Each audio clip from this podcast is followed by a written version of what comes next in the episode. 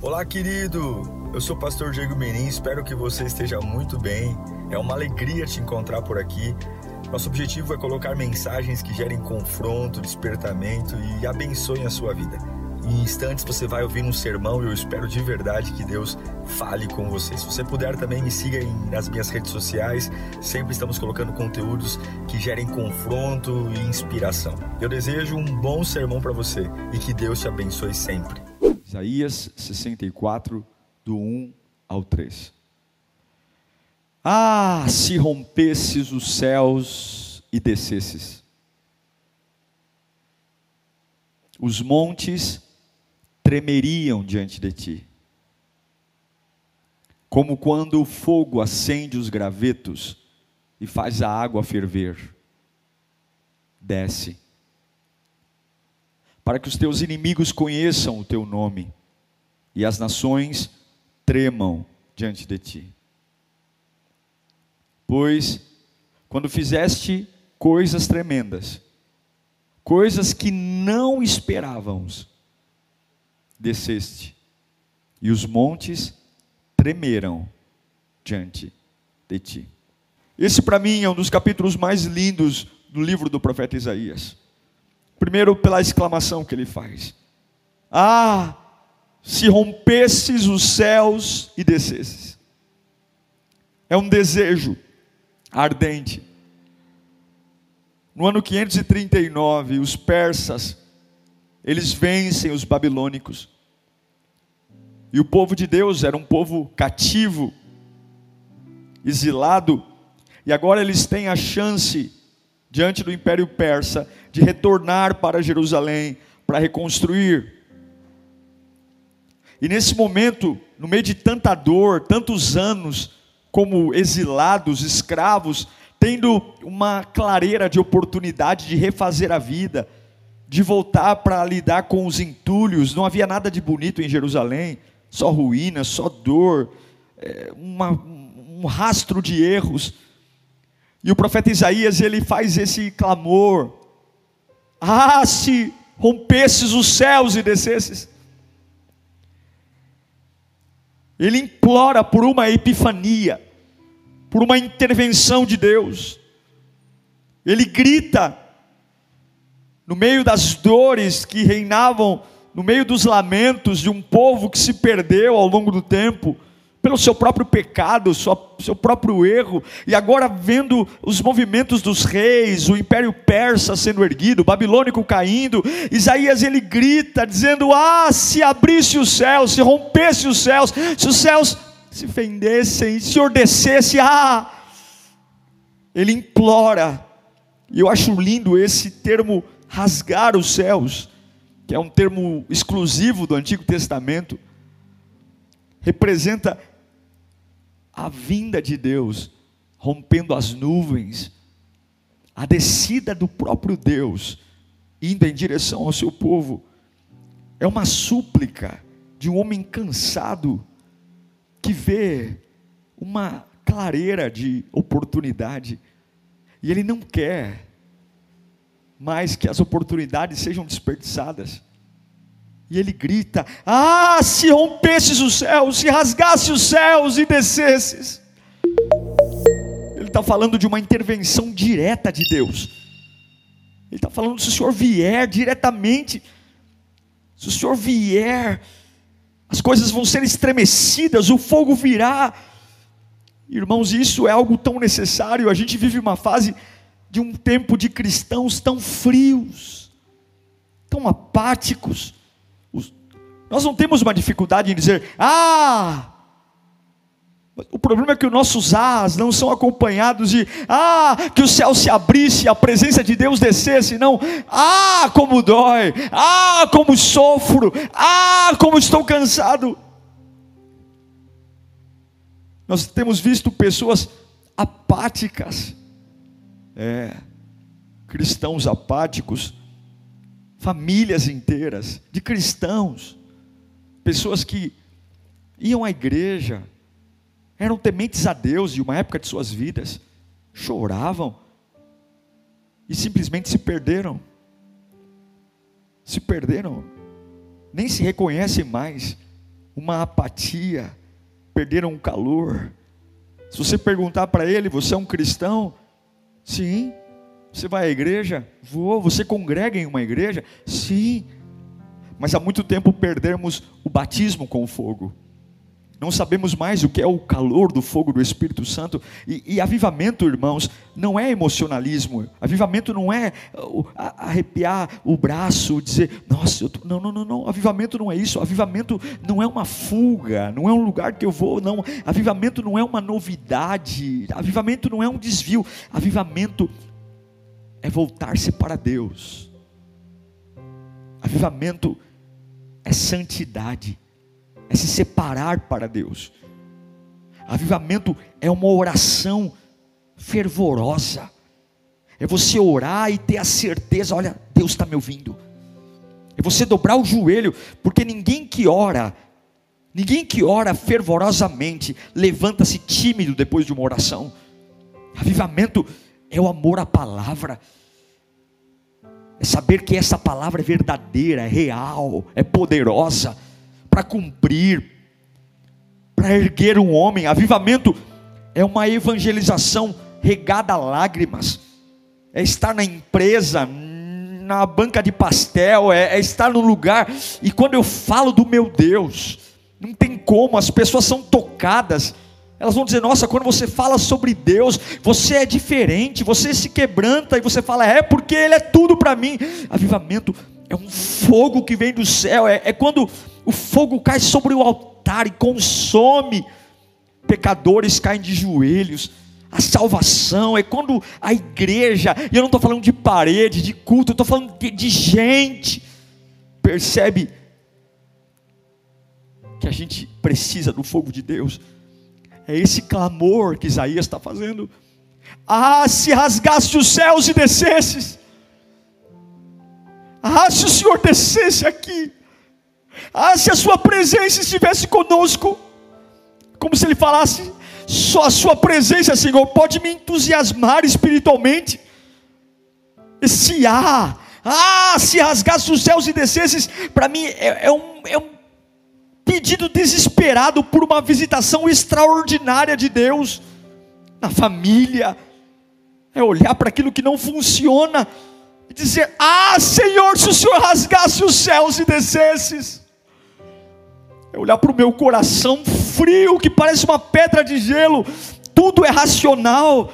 Eu não consigo falar sobre Deus, eu não consigo refletir, eu não consigo nem interpretar mais um versículo, eu não consigo, eu estou frio, seco, vazio. E no meio de tudo isso, eu poder dizer: Ah, Senhor, se o Senhor rasgasse o céu e descesse. O avivamento acontece quando nós temos sede e nesses dias nós precisamos de avivamento, meus irmãos. Avivamento é uma é uma reivindicação da glória de Deus. É quando nós reivindicamos, Senhor, nós queremos. Rasga o céu. Rasga para inflamar a igreja. Rasga para inflamar o meu dom. Rasga para inflamar meu coração. Rasga para que as pessoas te temam ao haver a tua manifestação em nós. Mas infelizmente nós temos visto muitos perderem o vigor espiritual. Cultos apáticos, orações apáticas, formalidades. Quando os regulamentos são muito fortes, é porque a intimidade é fraca quando a gente precisa de muita regra, quando a gente começa a discutir por bobagem, quando a gente começa a ficar nervoso por coisa que não vale a pena, a escala, a gente começa a, a trazer o que nunca deveria importar, é porque de verdade a intimidade ela, ela foi engolida pelo dia a dia. Deus me trouxe aqui nessa manhã para dizer que é um tempo de nós clamarmos pela visitação dEle. Nós precisamos clamar por uma visitação extraordinária da presença de Deus nesses dias.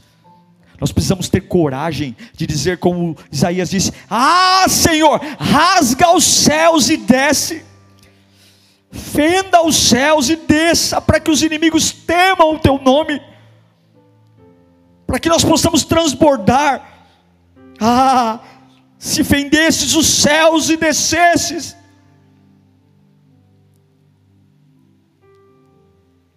Por que, que nós temos essa necessidade? Essa época de pandemia nos trouxe muitos problemas. A gente aprendeu novos modelos de vida, forma de trabalhar, criação dos filhos. Todos nós nos tornamos principiantes na pandemia, porque é algo que nós não conhecíamos.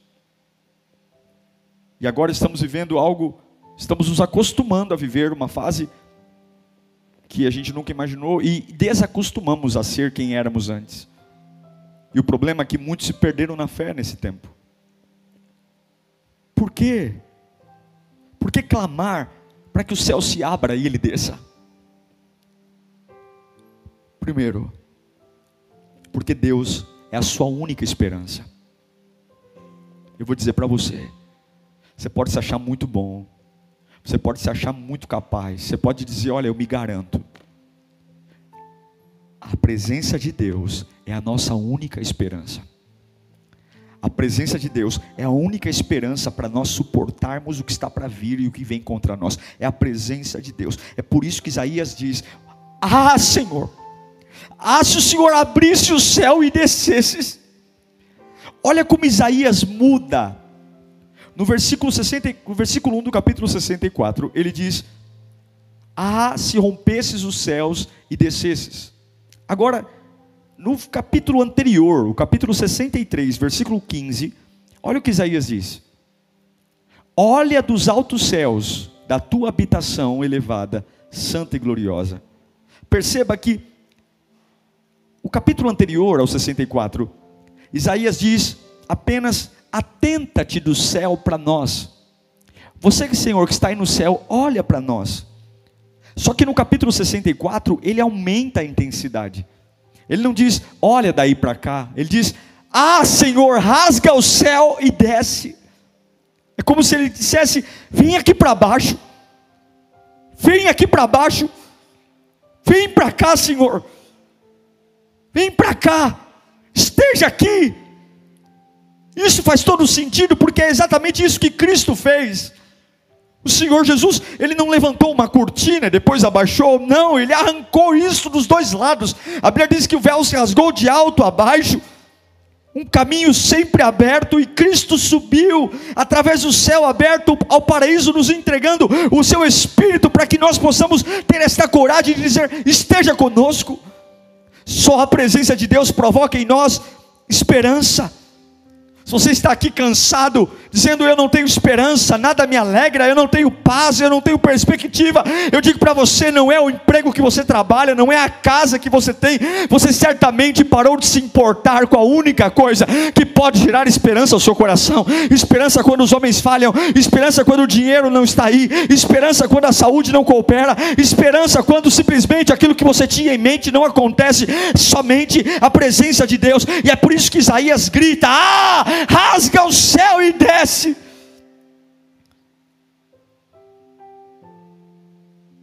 Na palavra de Deus, o grande o grande requisito para ser abençoado sempre foi a presença de Deus. Infelizmente, os homens transformaram os quesitos de bênção em sacrifício de tolo.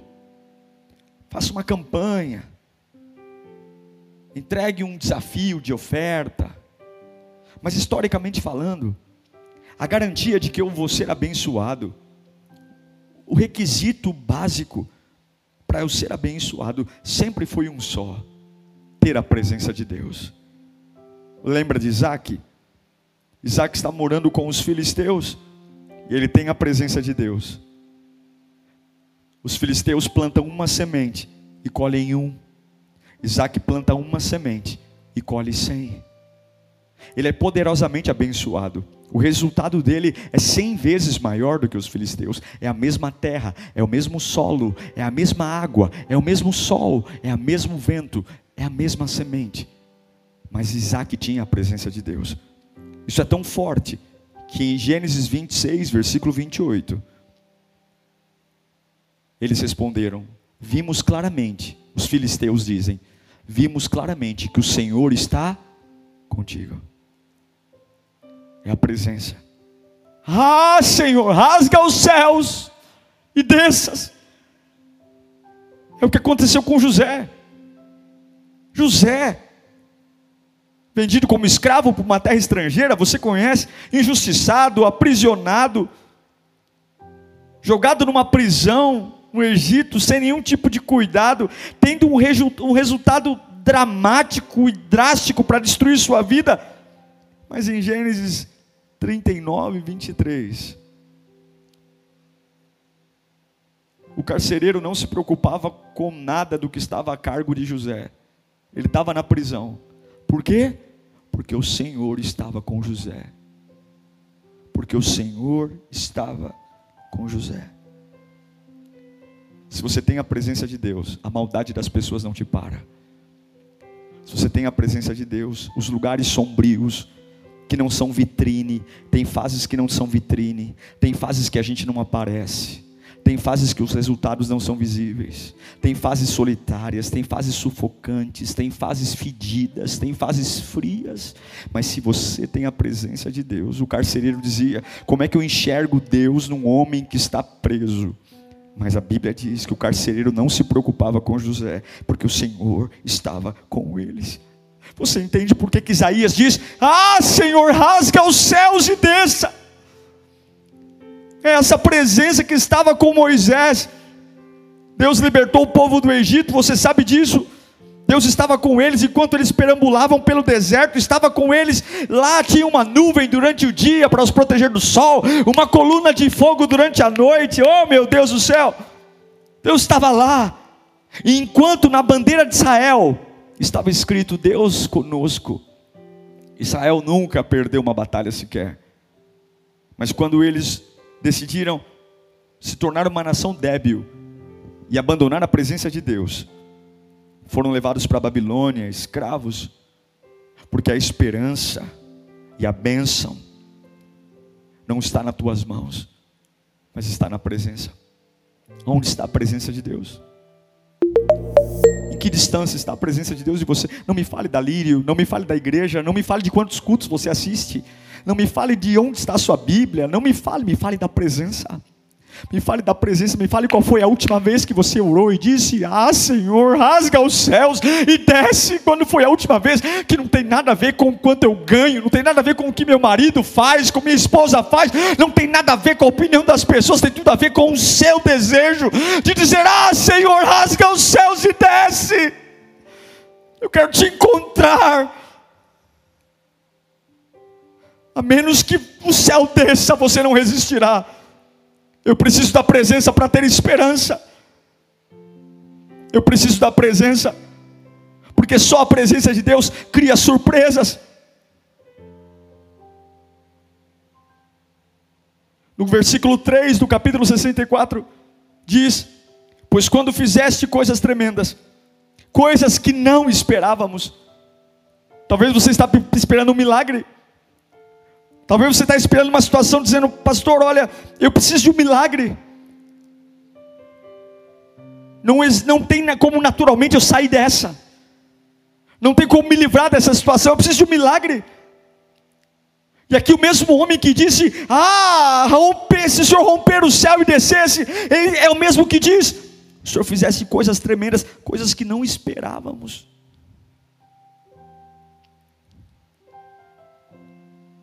Coisas que não esperávamos. Você acha que os israelitas esperavam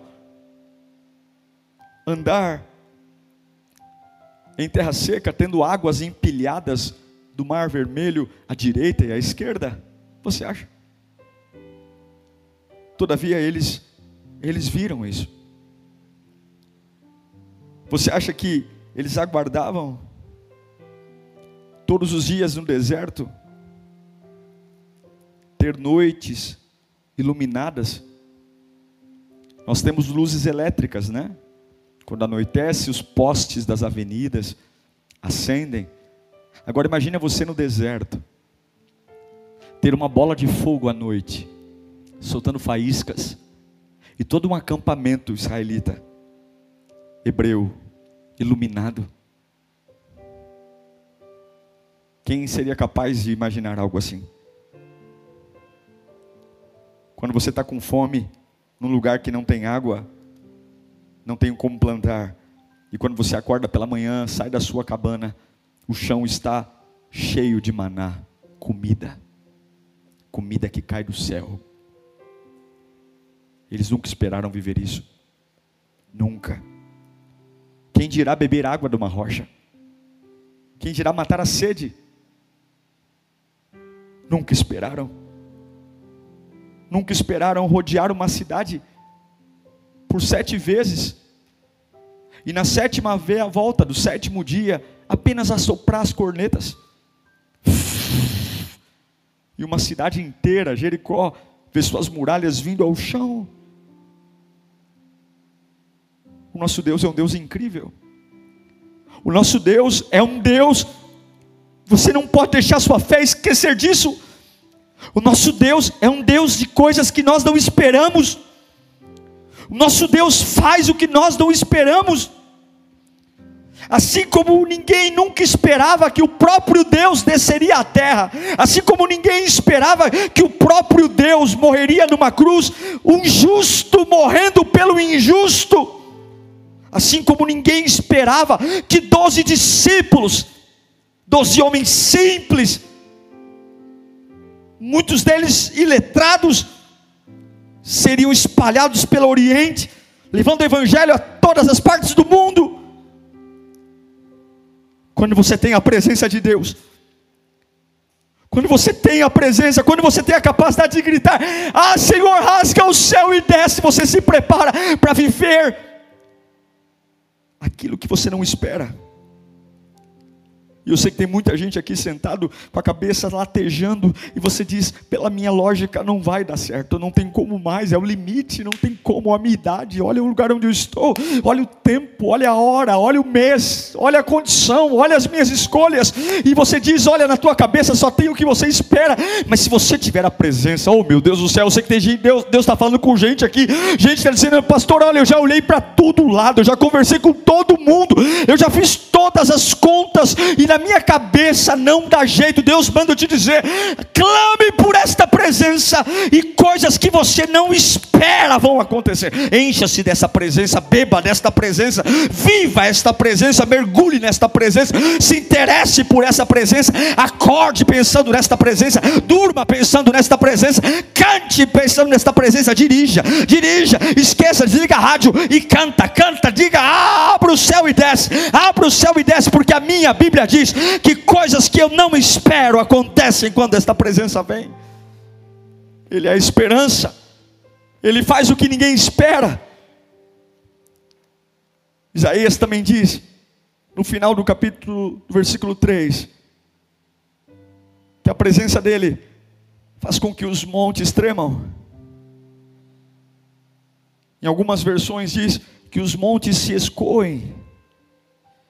A presença de Deus, além de trazer esperança, além de fazer o que eu não imagino, ela me faz superar obstáculos e problemas.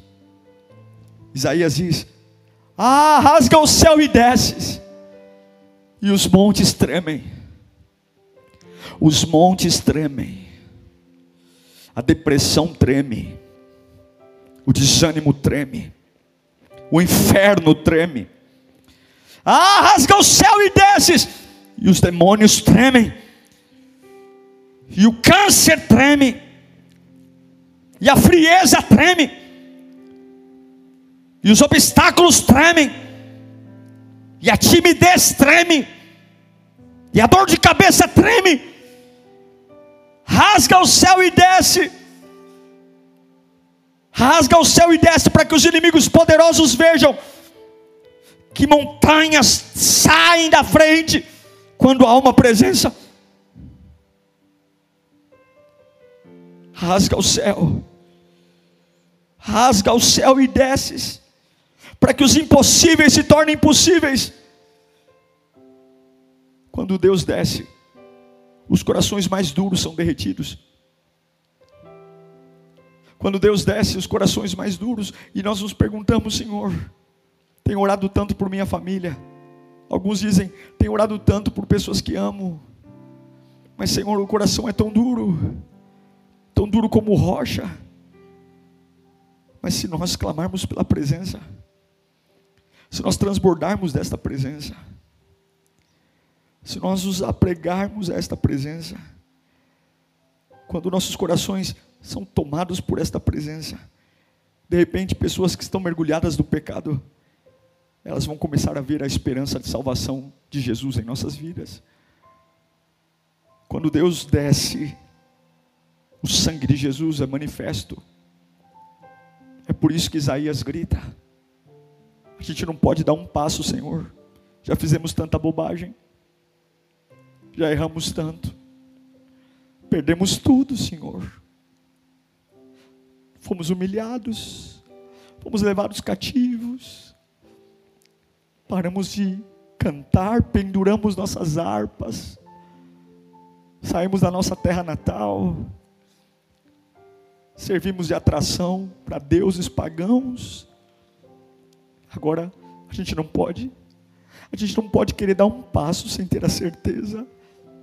No capítulo 63 eu pedi, olha para mim, mas não é pouco. Eu não quero só que o Senhor olhe para mim. Preciso que o Senhor desça. Abra os céus e desce. Abra os céus e desce. Abra os céus e desce. Eu preciso acordar com a tua presença. Eu preciso dormir com a tua presença. Eu preciso voltar a chorar na tua presença. Eu preciso sentir. Eu não posso mais. Eu não posso. Senhor, rasga o céu. Ah, rasga o céu e desce. Desce. Desce. Desce. Pastor, é muito bonito o que o Senhor está dizendo. Essa presença que traz esperança, que traz esperança, essa presença que me faz viver o impensado, essa presença, como diz o versículo 3, coisas que eu nem esperava, essa presença que soluciona os meus problemas, que faz montanhas tremerem, mas como? Eu quero te dar três verdades básicas, para você nunca esquecer. Se você quer que a presença de Deus venha, guarda isso no seu coração. Tenha sede por Deus. Primeira coisa, tenha sede. Não é o que você faz pela igreja, não é seu dom. Não. A nossa maior necessidade é a presença. Tenha sede. Tenha sede por ler a palavra. Leia, leia, leia a Bíblia. Leia, leia, ore nem que você comece com alguns segundos, minutos, mas coloque Deus na sua rotina, ore, tenha sede, e pare de culpar os outros pelo seu, seu não avivamento. Não, a culpa não é do pastor, a culpa não é da igreja, a culpa não é do banco, não, não, a culpa é sua. É sua que negociou a fome e a sede. Se você quer algo diferente, se você quer uma vida apaixonante, se você quer romper, se você quer ter uma presença que te torna imparável e imbatível, é hora de você nesta manhã dizer: Ah, rasga o céu e desce, mas tenha uma sede. Minha oração é que Deus tire você e eu da letargia espiritual, que Deus os acorde do sono, que Deus os acorde dessa passividade, dessa, dessa oração hipócrita, onde nós oramos dizendo eu confio em Ti, e saímos desesperados, estrambelhados, resolvendo tudo, fazendo tudo, tudo está nas nossas mãos. Para que, que eu preciso de um Deus se sou eu que faço tudo?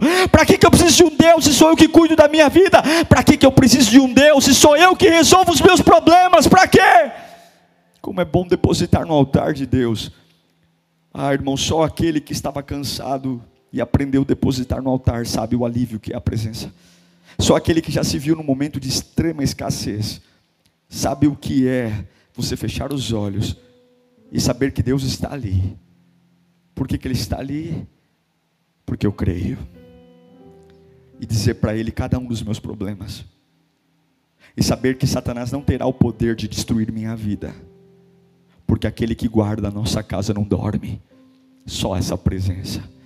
Eu poderia colocar na lousa uma fórmula para você encontrar a Deus. Eu poderia tentar fazer uma fórmula matemática aqui, ou eu poderia escrever um livro dizendo dez passos para você seguir a Deus. Mas tudo começa com uma sede. Sede. Sede, sede. A sede que leva você a desejar o fogo de Deus. Sede que leva para o fogo, inflamado. O, flow, o fogo que ilumina, o fogo que aquece. Olha que interessante, em épocas de muito frio, muito frio, o fogo se torna agradável. Muitas famílias têm lareiras em suas casas, em regiões frias. Aí toda a família senta em volta da lareira. É daí que vem a palavra lar, de lareira. Aí você vê aquele fogo e todo mundo pertinho olhando para ele porque ele está aquecendo. Porém, o mesmo fogo que aquece é o fogo que o refinador usa para derreter, desidratar os metais mais duros e arrancar a impureza. Assim é a presença de Deus.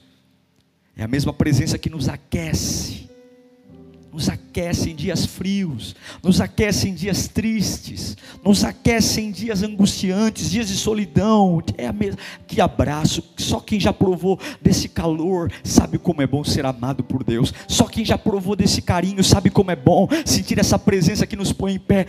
Mas é o mesmo fogo que consome o pecado que nos deixa inquietos quando estamos nos desviando, saindo do caminho do Senhor, que você fala, nossa, parece que eu perdi a minha paz, parece que eu não tenho mais paz. E você fala, é um incômodo, eu viajo, eu viajo, eu compro, eu vou para o shopping, eu faço tudo, mas há uma agonia. É o mesmo fogo que está ali. Porque uma vez que você tiver a presença, você vai entender que o que muda a sua vida não é a lágrima, mas é encher o pulmão de ar e dizer: Rasga o céu e desce, Senhor. Rasga o céu. Não basta fazer a obra de Deus, é preciso fazer a obra cheio de fogo. Não basta vir à igreja, é preciso vir à igreja com fogo. Não basta honrar a Deus com os lábios, é preciso ter um coração derramado na presença de Deus.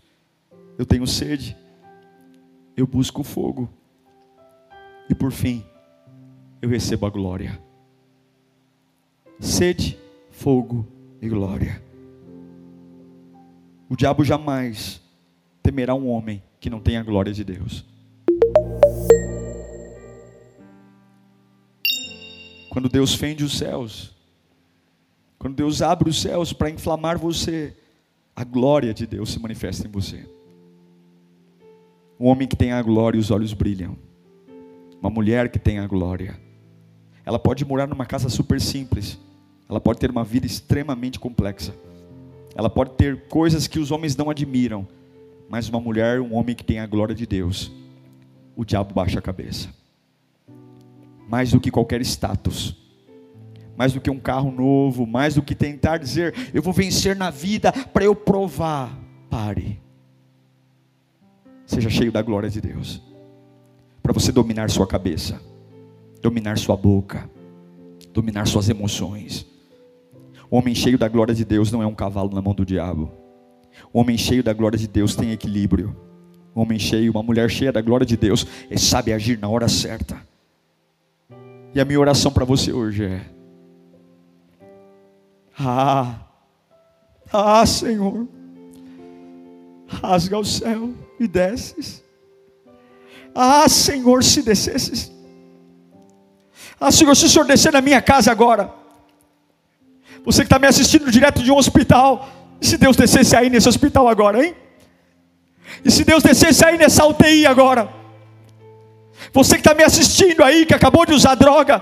E se Deus descesse aí onde você está agora? E se ele aparecesse aí agora, você que acabou de arrumar as balas e disse: Eu vou fugir, eu vou sumir. E se Deus descesse aí agora? Você que disse que vai tirar sua vida, e se Deus descesse aí agora? E se você tivesse essa última energia que você está pegando para tirar sua vida, essa última energia que você está usando para ter a última discussão e pedir o divórcio, essa última energia que você está pegando para dizer: Eu vou quebrar tudo, eu vou chutar o pau da barraca, eu vou morrer. Se você pegasse essa última energia e você gritasse: Ah, Senhor, rasga o céu e desce essa última energia, antes de dar o último trago, antes de dizer o último palavrão, antes de agredir, antes de dizer que não aguenta, antes de lançar debaixo de um carro. Ah, Senhor, se o Senhor descesse aqui, você ia provar, você ia provar da esperança que os israelitas provaram. Você vai provar de um Deus que é capaz de fazer o que você nunca imaginou. Você é capaz de ver montanhas, montanhas imponentes, estremecerem diante dessa presença. Você vai ver que Deus pode inclinar coração de homens ao teu favor. Você vai perceber que você e Deus é maioria. Você é maioria quando você tem Deus, você não é maioria quando tem amigos, você não é maioria quando tem seguidores, você não é maioria quando tem apoio de turminha organizada organizada. Você é maioria quando Deus está com você. A maioria sempre será a presença de Deus. A maioria sempre será a unção do Espírito. A maioria é a maioria com Elias que faz mais de 400 profetas de Baal se renderem. É a maioria que faz Sadraque, Mesaque e Abednego não se ajoelharem diante da estátua de ouro e serem jogados numa fornalha e verem o quarto homem ao lado deles. É a maioria. Se você disser hoje: Ah, Senhor, ah, rasga o céu e desce, você vai ver que você será imparável.